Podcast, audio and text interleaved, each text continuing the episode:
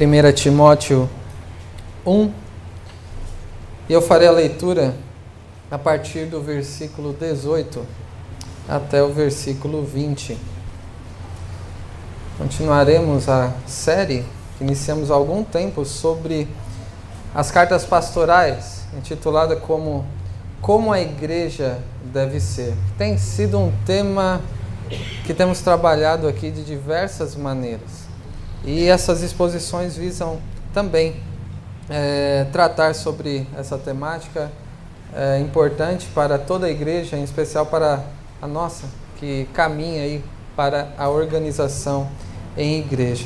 Lembrando que o versículo chave dessa carta está no capítulo 3, versículo 15, que diz o apóstolo Paulo dizendo a Timóteo para que se eu tardar fique ciente de como se deve proceder na casa de Deus, que é a igreja do Deus vivo, coluna e baluarte da verdade. Já tivemos algumas oportunidades de estudo nessa carta sobre é, a saudação do apóstolo Paulo e mais do que uma saudação do apóstolo Paulo é a saudação à igreja de Deus e o remetente em última instância é o próprio Deus que usou o seu servo apóstolo Paulo para nos transmitir essa mensagem. Essa carta é para mim, para você que fazemos parte da igreja do Senhor no nosso tempo, no nosso local. Além disso, nós vimos nos versículos 3 a 7 sobre o que é mais importante na igreja, sobre qual deve ser a nossa prioridade, o nosso cuidado, o zelo maior aqui nas atividades que fazemos para servir ao Senhor, e é uma doutrina verdadeira. Vimos que a igreja sempre esteve, sempre estará em risco de que outras doutrinas é, façam parte do nosso contexto. Quando muitas vezes nós é, entendemos um texto ou um conceito à nossa própria maneira e não consideramos aquilo que Deus diz através da Sua palavra. É daí que surgem os falsos ensinos e quando se procura disseminar ideias assim, vemos então falsos mestres, aqueles que não ensinam verdadeiramente as Escrituras. E é necessário então que o falso ensino seja identificado, confrontado com firmeza, segundo as Escrituras, de modo a promover o amor a Deus, ao próximo e o serviço cristão. Em terceiro lugar, vimos que a lei não tem nenhum problema, o problema é o que fazem dela os falsos mestres usam de um modo indevido, os crentes usam de um modo indevido, mas a lei ela é útil, ela é desejável e manifesta o Evangelho. Na quarta mensagem, vimos sobre o testemunho do apóstolo Paulo, sobre a gratidão que ele tinha pela misericórdia e graça transbordante de Deus que fez transbordar nele fé e amor. E na última ocasião nós vimos sobre o Evangelho de Deus, dos versículos 15 ao 17, que trata sobre aquela que é a essência do Evangelho e o seu alcance. Vimos que o Evangelho é fidedigno, pois revela quem é o Senhor Jesus. O Evangelho é para pecadores de todo tipo, até para o pior, como foi o apóstolo Paulo, em suas próprias palavras. Isso se aplica a nós também. O Evangelho é para mim, e para você, pecadores vis por natureza. E vimos que o nosso Deus, em decorrência da criação, da salvação, é totalmente digno de adoração. E quem compreende a mensagem do Evangelho é movido a adorar o Deus verdadeiro. Recapitulamos todo o primeiro capítulo de forma breve aqui, porque hoje o concluiremos. E não podemos entender esses últimos versículos, do 18 ao 20, sem considerar a mensagem desse primeiro capítulo da primeira carta do apóstolo Paulo a Timóteo, que trata sobre a importância da doutrina na vida da igreja.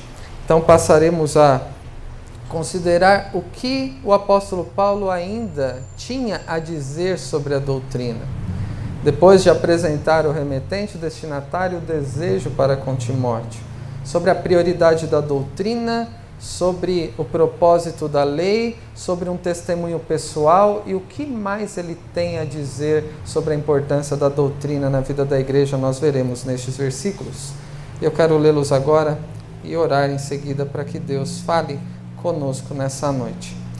Versículo 18 diz: Este é o dever de que te encarrego, ó filho Timóteo, segundo as profecias de que antecipadamente foste objeto Combate, firmado nelas, o bom combate, mantendo fé e boa consciência, porquanto alguns, tendo rejeitado a boa consciência, vieram a naufragar na fé.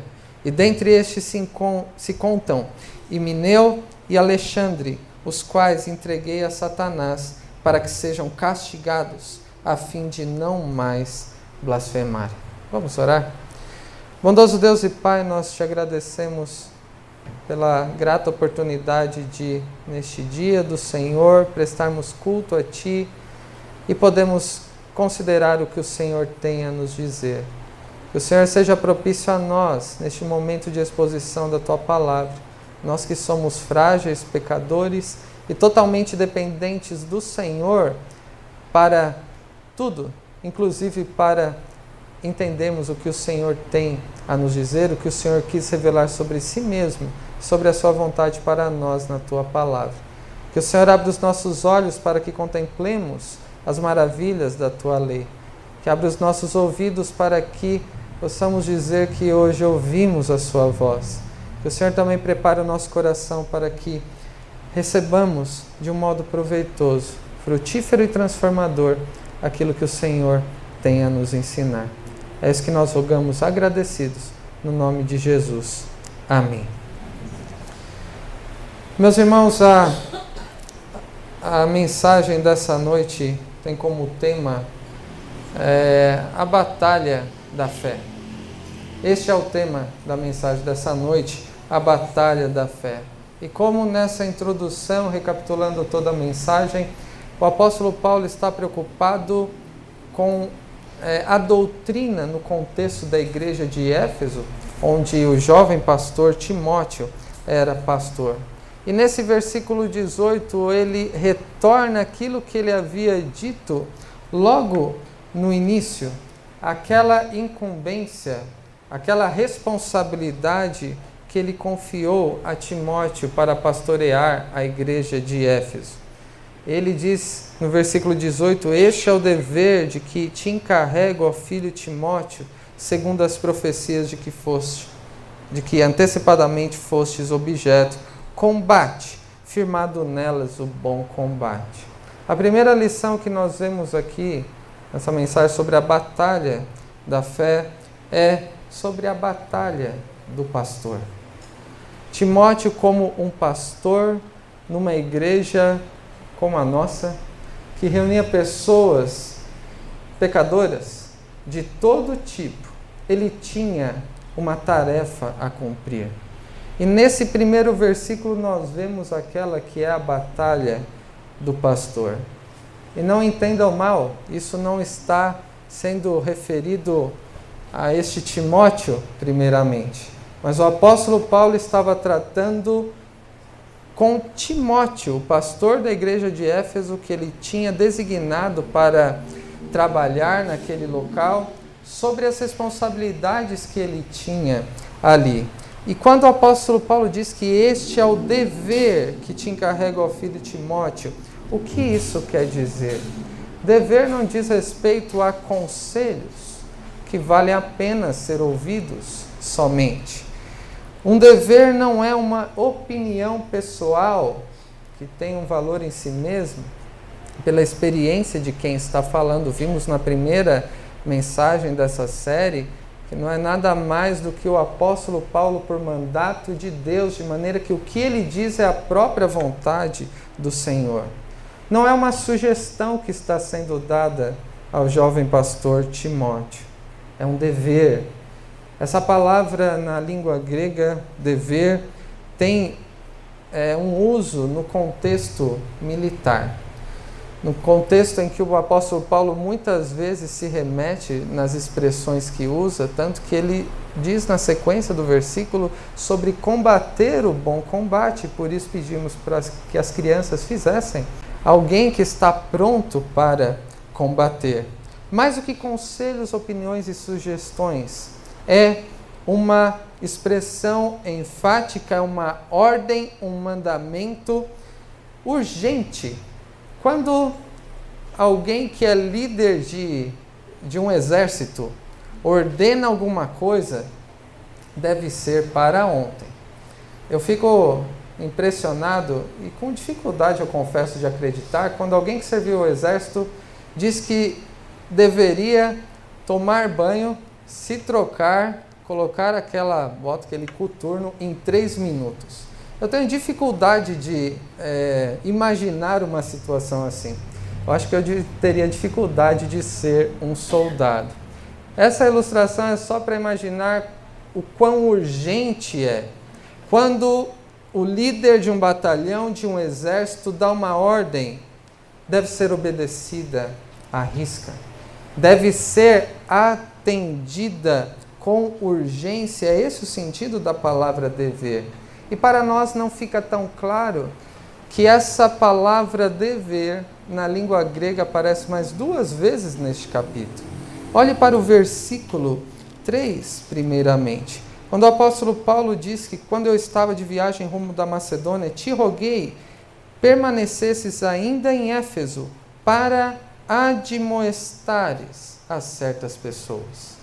Essa palavra admoestares é dever é a mesma palavra na língua grega. Foi o propósito pelo qual o apóstolo Paulo deixou Timóteo em Éfeso, para que admoestasse, para que corrigisse certas pessoas, a fim de não ensinarem outra, outra doutrina. E no versículo 18, o apóstolo Paulo está retomando essa incumbência dada a Timóteo.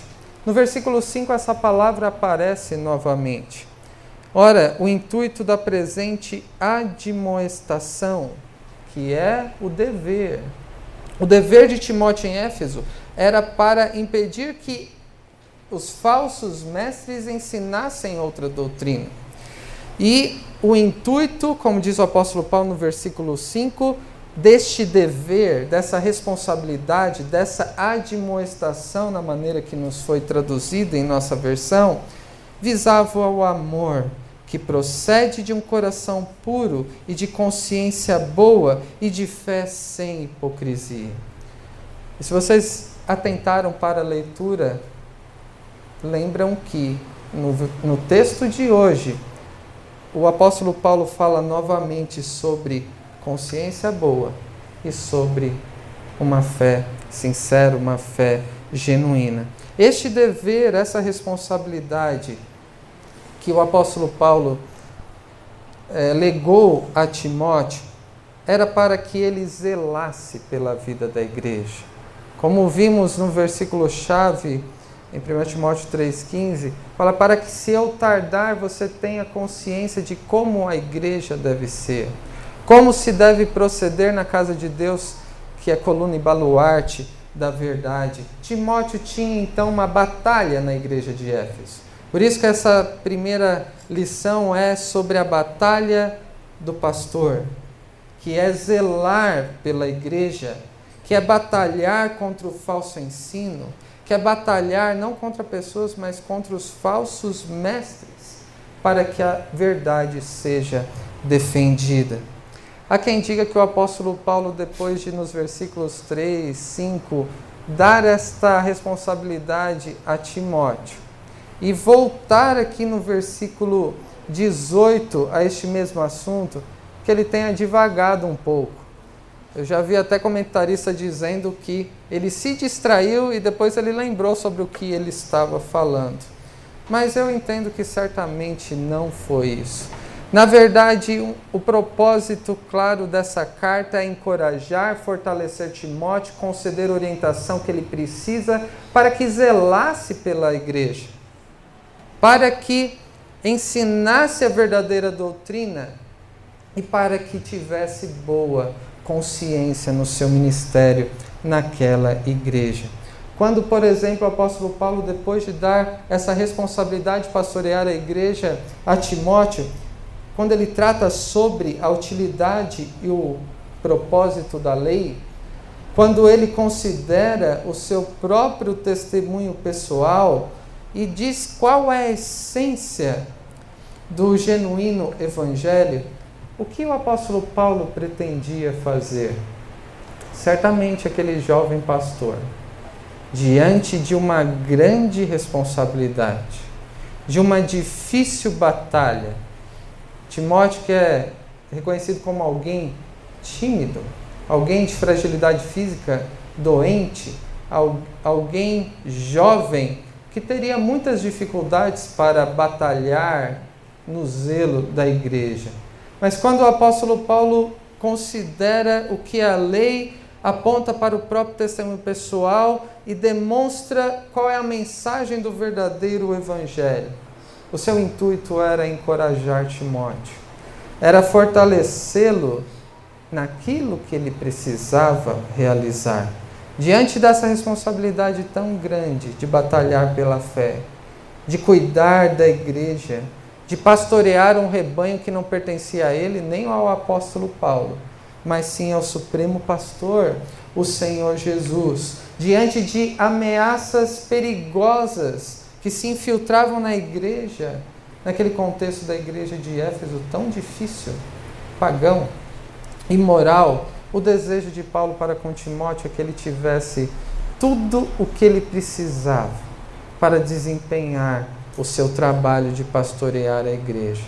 E no versículo 2 a gente vê o desejo do apóstolo Paulo a Timóteo, que ele tivesse da parte de Deus graça misericórdia e paz. Da parte de Deus, nosso Pai, do Senhor Jesus. Da parte do Deus que, como diz no versículo 16, que salva até mesmo o pior dos pecadores, inclusive o apóstolo Paulo, inclusive Timóteo, inclusive os falsos mestres que estavam perdidos ainda. O encorajamento do apóstolo Paulo a Timóteo continua no versículo 18. Este é o dever que te encarrego, ó filho Timóteo, segundo as profecias que antecipadamente foste objeto. Quais profecias são essas? Quando ele diz segundo as profecias e firmado nelas você deve combater esse bom combate. O apóstolo Paulo está lembrando quem havia chamado Timóteo para batalhar né, como pastor, para batalhar pela fé evangélica no contexto daquela igreja. O próprio Deus é quem chama pastores.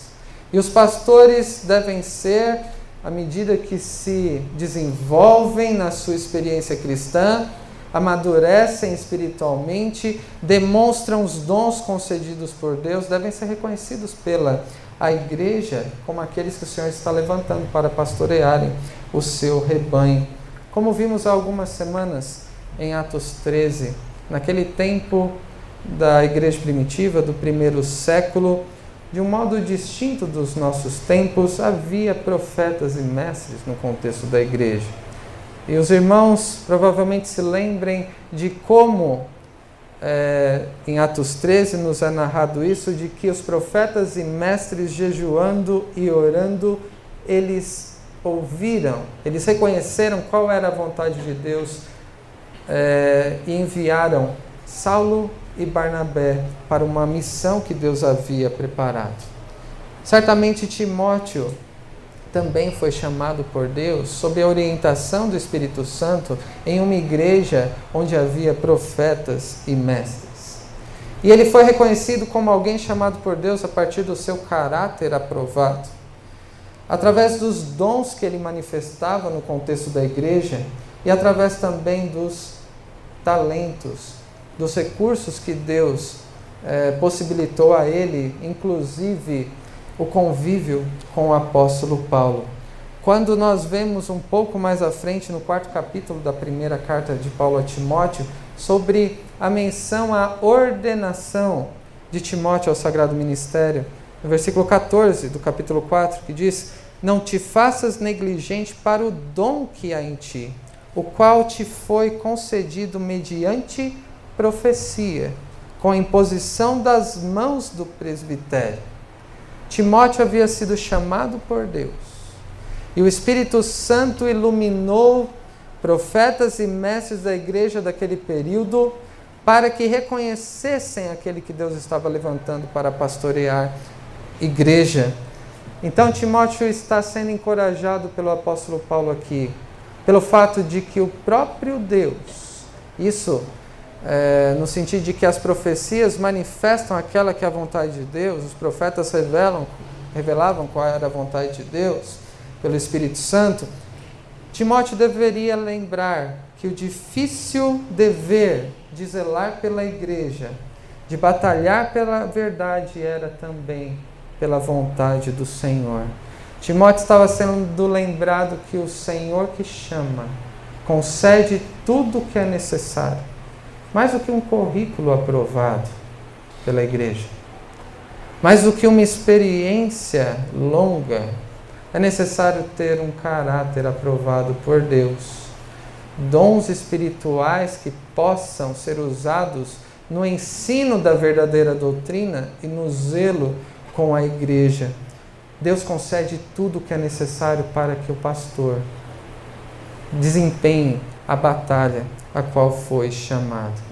E o apóstolo Paulo fala sobre este combate, que é chamado de um bom combate, considerando ser chamado por Deus, considerando que Timóteo foi responsabilizado pelo apóstolo Paulo, ele deveria então batalhar deveria combater o bom combate. E aqui a ilustração, a analogia usada pelo apóstolo Paulo é militar, como a expressão anterior também. E qual era a luta que Timóteo deveria desempenhar na igreja de Éfeso?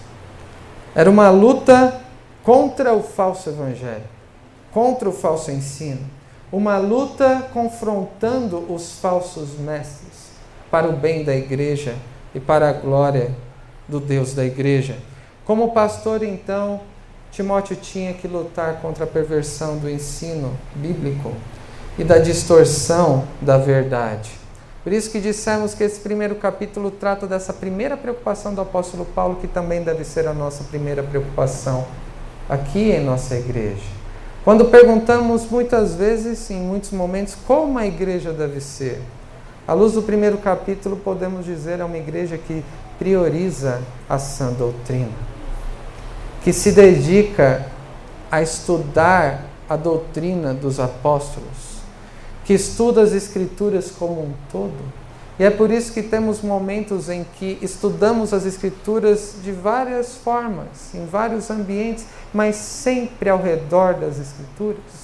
Em escola dominical, na exposição bíblica no culto, no curso de teologia na segunda-feira, na reunião nas casas na quarta-feira, sempre com essa preocupação de zelar pela sã doutrina, que não é uma estratégia pessoal é um desígnio divino. Nessa luta, Timóteo deveria firmar-se nas profecias a seu respeito. Ou seja, qual era a força para a batalha a ser desempenhada pelo jovem pastor Timóteo? Era por aquilo que ele recebeu da parte do Senhor. E quando, em momentos de ordenação de pastores, presbíteros, a imposição de mãos pelo concílio da igreja, seja o conselho ou o presbitério, como é mencionado aqui também no capítulo 4. Os, aqueles que estão sendo ordenados ouvem muitas coisas daqueles que impõem as mãos e que depois cumprimentam eh, os ordenados. E qual seria então uma fala possível aquele que está sendo é, é ordenado. Qual desejo poderíamos imaginar? Talvez um Deus te abençoe, Deus te dê força, coragem, ser forte e corajoso, não temas, alguma coisa nesse sentido. Eu ouvi de um amigo, pastor, que fiquei sabendo que, é, que no momento da sua ordenação, um pastor muito experiente chegou no seu ouvido e disse algo que, para mim, foi a primeira vez que eu ouvi, mas que eu creio que nos esclarece aqui o sentido do que Timóteo tinha recebido é, pelas profecias a seu respeito. Não que esse amigo recebeu uma profecia fresquinha naquele momento. Ele ouviu o seguinte: imagine sendo ordenado para pastor e um pastor vir no seu ouvido dizer: Eu lhe mostrarei o quanto lhe importa sofrer pelo meu nome. O chamado para o pastorado tem a ver com aquele que é o propósito de Deus para aquele que é chamado para batalhar no contexto da igreja para confrontar o erro, para muitas vezes, pela sua firmeza, seriedade, criar inimizades, não ser bem aceito. Timóteo tinha recebido o reconhecimento da parte de Deus que ele tinha sido chamado, chamado para desempenhar este serviço. O que ele recebeu da parte de Deus? No versículo 1, podemos dizer que ele tinha esperança. No versículo 2, o desejo do apóstolo Paulo é que ele tivesse graça, misericórdia e paz. No versículo 3, podemos considerar aqui é, a permanência dele para pastorear a igreja, de que ele recebeu o chamado para o pastorado da parte de Deus e que ele recebeu também, à luz do versículo 14, fé e amor, fruto da graça transbordante do Senhor. Timóteo, como pastor, precisava batalhar pela fé, precisava batalhar no trabalho da igreja para preservar a verdade, para batalhar pela sã doutrina. Mas como ele deveria batalhar? Essa primeira lição é sobre a batalha do pastor no versículo 18. Mas como então essa batalha deveria ser desempenhada? Em uma batalha sempre se usa armas. Falando às crianças, dois recursos ali foram usados: um escudo, que pode ser usado como arma também, e uma espada. E neste versículo 19, na primeira parte, nós vemos duas armas que o pastor deve ter para batalhar para o que é chamado. Quando lemos mantendo fé e boa consciência. Essas são as armas que o pastor deve ter para batalhar pela fé. O que significa manter a fé e boa consciência? Na sua responsabilidade, Timóteo deveria é, ter então uma fé sincera, como nos é dito nos versículos anteriores e uma boa consciência que não era encontrada nos falsos mestres. Um verdadeiro pastor, que fala da verdadeira mensagem do Evangelho, deve evidenciar uma fé verdadeira e também uma boa consciência. A ideia aqui, o contraste que o apóstolo Paulo está fazendo é que enquanto alguns rejeitam a boa consciência e por isso naufragam na fé, como diz a continuação do versículo, porquanto alguns, tendo rejeitado a boa consciência, vieram a naufragar na fé. A rejeição da boa consciência, do modo de viver segundo a vontade de Deus. Alguém que, pela prática de vida e pelo que ensina, pode ser acusado pelas Escrituras de estar em erro, de estar em pecado. Estes rejeitaram a boa consciência. E a consequência de quem rejeita a boa consciência é o naufrágio na fé. O apóstolo Paulo entendia de naufrágio. Ele já, ele já havia passado por isso. E ele compara, fazendo essa analogia, ao naufrágio na fé como algo é, extremamente não desejável como algo a ser evitado. Enquanto alguns rejeitavam a boa consciência, o que o apóstolo Paulo orienta Timóteo a fazer? A não rejeitar, mas apegar-se a uma boa consciência, apegar-se à fé verdadeira de um modo equilibrado. Há alguns que se preocupam com a doutrina, mas relação alguma tem com o modo de viver.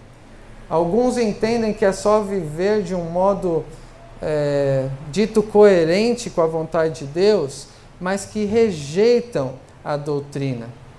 Como nós devemos viver, como Timóteo deveria viver? De maneira equilibrada, tendo uma fé verdadeira, se apegando a ela com firmeza e também se apegando a uma boa consciência. Quando fala sobre apego à fé, é, o que envolve aqui é uma perseverança naquilo que ele aprendeu e que foi inteirado, como diz 2 Timóteo capítulo 3. As escrituras que podem tornar alguém sábio para a salvação pela fé em Cristo Jesus. Quando estudamos sobre Atos 2, sobre o título Como a igreja deve ser, nós vimos que uma das marcas da igreja deve ser a perseverança na doutrina dos apóstolos, naquilo que Deus diz no Antigo e também no Novo Testamento, para que a fé seja amadurecida de forma sincera, sem hipocrisia, como nos é dito no versículo 5 da parte dos falsos mestres, sem haver desvio e distorção da verdade. E o modo de consciência diz respeito a viver e não ter do que se envergonhar.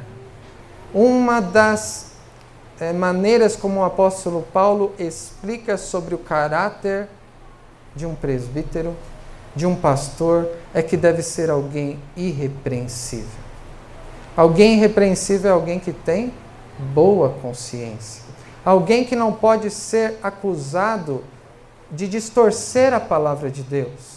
Alguém que não pode ser acusado de ter uma vida dissoluta, de uma vida ímpia, de práticas mundanas, mas que tem uma vida piedosa, uma vida que agrada a Deus também. Em poucas palavras, fé e boa consciência sempre devem andar juntas. Aquilo que nós cremos e o nosso modo de viver devem estar muito próximos e devemos procurar diminuir a distância entre o que nós dizemos e aprendemos no domingo e o que vivemos no decorrer da semana cada vez mais vivendo de um modo coerente e digno do Evangelho do Senhor. A fé que nós professamos, a doutrina que aprendemos, transforma nosso modo de viver, mas o nosso modo de viver ornamenta, embeleza a doutrina que nós professamos. E é este o princípio que o apóstolo Paulo está dizendo aqui. Timóteo, para batalhar como pastor, você deve usar duas armas a doutrina que você professa e um modo de viver coerente com o Evangelho. Essas são as duas armas que um pastor deve ter. Em terceiro e último lugar, sobre a postura do pastor. E a segunda parte do versículo 19 até o versículo 20 dizem: Porquanto alguns, tendo rejeitado a boa consciência, vieram a naufragar na fé. E dentre esses se encontram Emineu e Alexandre, os quais entreguei a Satanás para que serem castigados, a fim de não mais blasfemarem. Porquanto alguns, tendo rejeitado a boa consciência, vieram a naufragar na fé. Já antecipamos dizendo que uma vida indigna do Evangelho, uma vida ímpia, mundana, alguém que tem má consciência, Alguém que não vive, um pastor que não vive aquilo que prega, em determinado momento se torna insustentável. Há um grande risco aqui de um naufrágio na fé. Quantos você já conheceu que até um tempo andaram bem, professando a mesma fé, vivendo de um modo aparentemente agradável ao Senhor? até no linguajar parecia um crente, ajudava os outros, muitas vezes ensinava até em momentos de escola dominical, trazia devocionais ou outras coisas do tipo. Quantos em determinado momento que viviam aparentemente com boa consciência e professavam a mesma fé, caíram, naufragaram, se afastaram no Senhor. E que nós poderíamos dizer: Eu nunca pensei que isso pudesse acontecer com tal pessoa.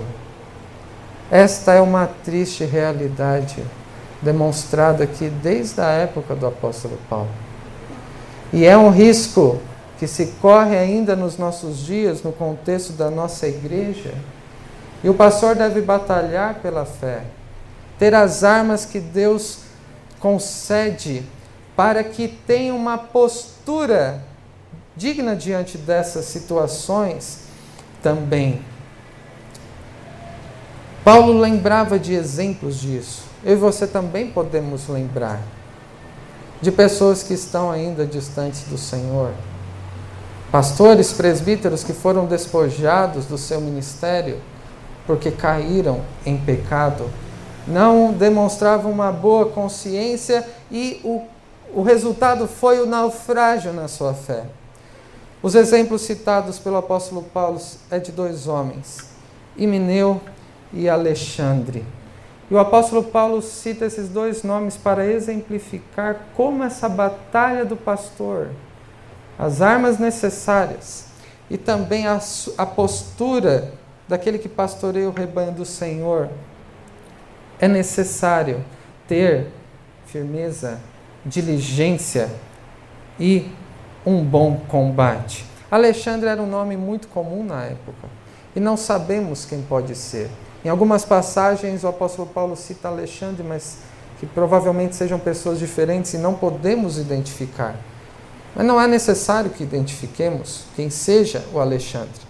Mineu provavelmente tenha sido o mesmo citado na segunda carta do apóstolo Paulo a Timóteo, no capítulo 2, quando nos foi registrado, além disso, a linguagem deles corrói como câncer, entre os quais se incluem Emineu e Fileto estes se desviaram da verdade, asseverando que a ressurreição já se realizou e estão pervertendo a fé de alguns.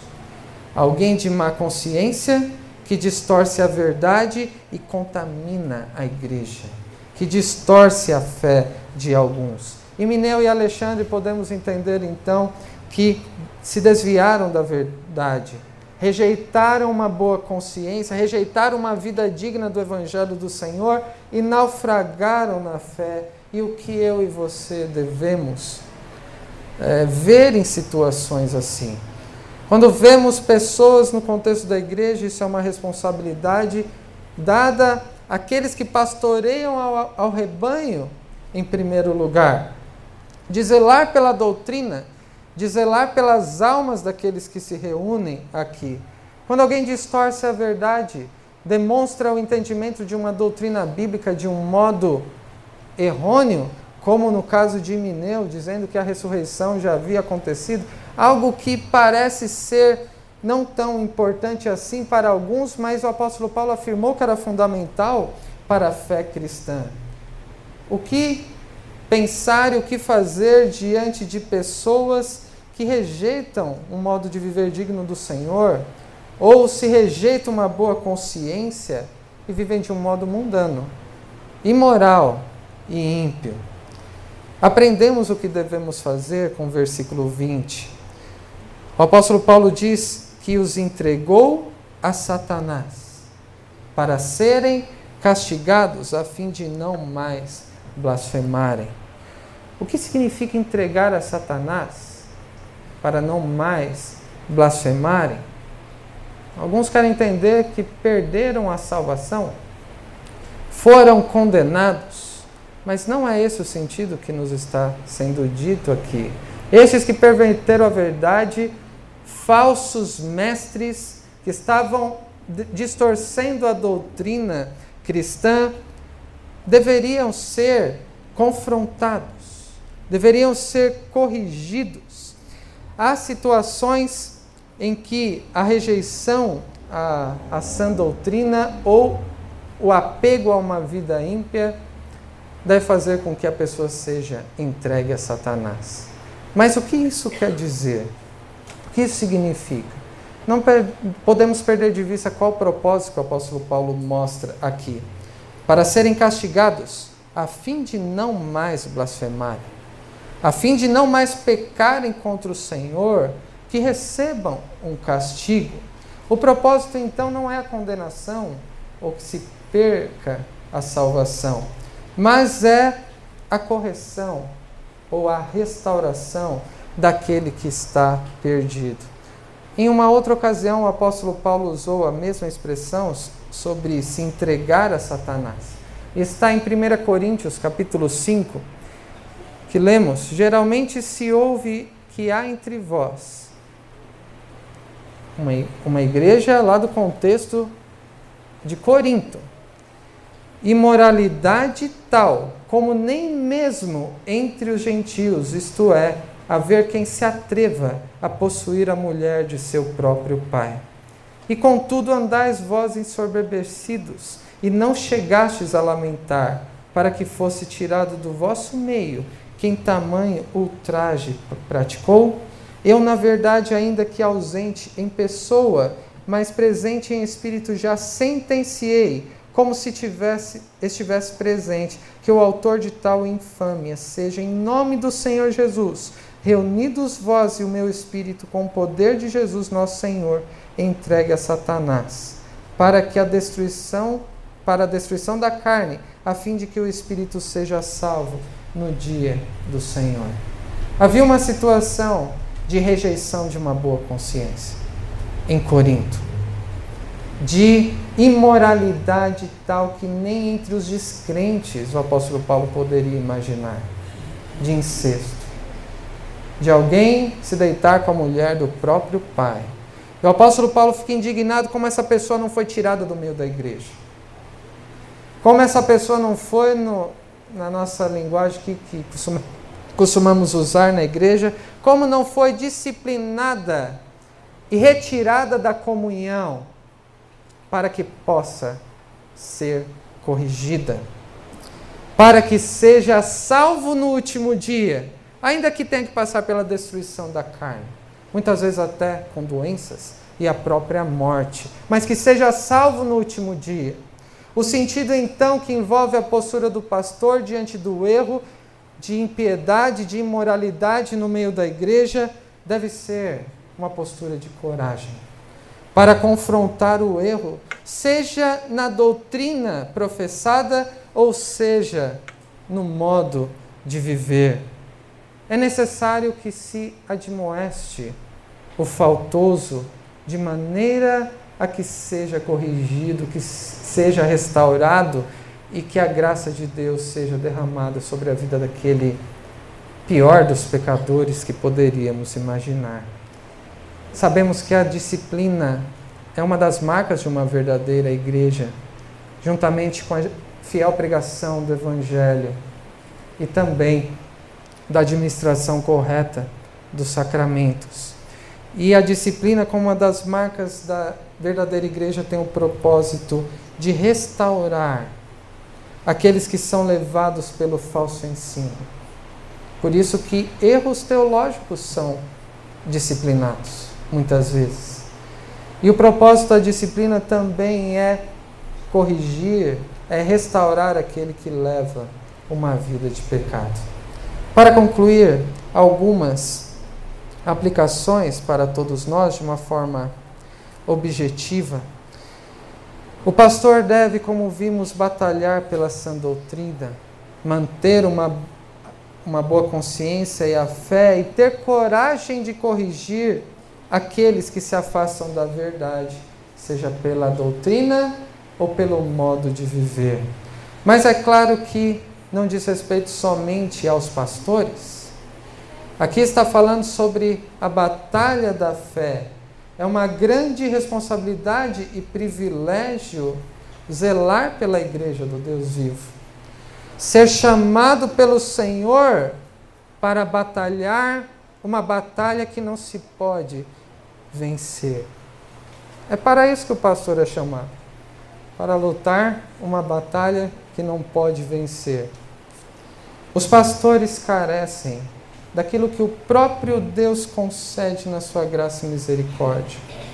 Para que a igreja seja cuidada pelo próprio Deus, à medida que os pastores manifestam um zelo na doutrina, no ensino bíblico e também de uma boa consciência, de um modo de viver coerente com o que prega.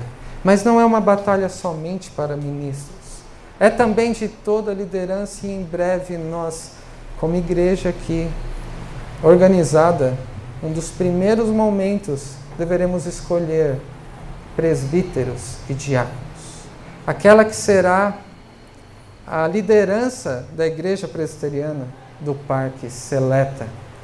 E estes homens devem ser irrepreensíveis, devem ter uma boa consciência, devem ter um zelo com a doutrina bíblica, não devem ser neófitos. E novos convertidos, e outras marcas do caráter que o próprio Deus revela na sua vontade, nas Escrituras.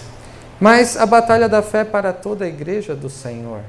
Todos nós devemos batalhar no zelo com relação ao que Deus diz, de maneira a vivermos a luz do Evangelho que nos salvou. Não foi isso que Judas disse na leitura que fizemos na liturgia, amados, quando empregava toda a diligência em escrever-vos acerca da nossa comum salvação, foi que me senti obrigado a corresponder-me convosco, exortando-vos a batalhar diligentemente pela fé que uma vez por todas foi entregue aos santos em um contexto em que há imoralidade, impiedade e perversão da verdade. Todos nós somos chamados na vida cristã a uma batalha. Batalha pela fé evangélica, que deve ser batalhada juntos. O exército do Senhor aqui reunido para a preservação da verdade, o anúncio do Evangelho e para que aqueles que estão no império das trevas sejam transportados para o reino do Filho do amor de Deus. Em segundo lugar, mais do que as armas do pastor, nós vemos aqui as armas do cristão, que devem ser a fé e a boa consciência, que sempre devem andar juntos. Não somente o pastor, cada um de nós, sendo filho de Deus, deve viver à luz do Evangelho que deve anunciar. Deve viver de um modo digno da doutrina que o Senhor nos deixou registrado nas Escrituras. E nós vemos, por exemplo, na segunda carta de Pedro, capítulo 3, que Deus nos concedeu todas as coisas que nos conduzem a uma vida santa e piedosa, a uma vida perseverante no caminho do Senhor, batalhando com as armas que Deus nos concede para que vivamos de um modo que o glorifiquemos. Em terceiro e último lugar, qual deve ser a postura de cada um de nós para com pecadores?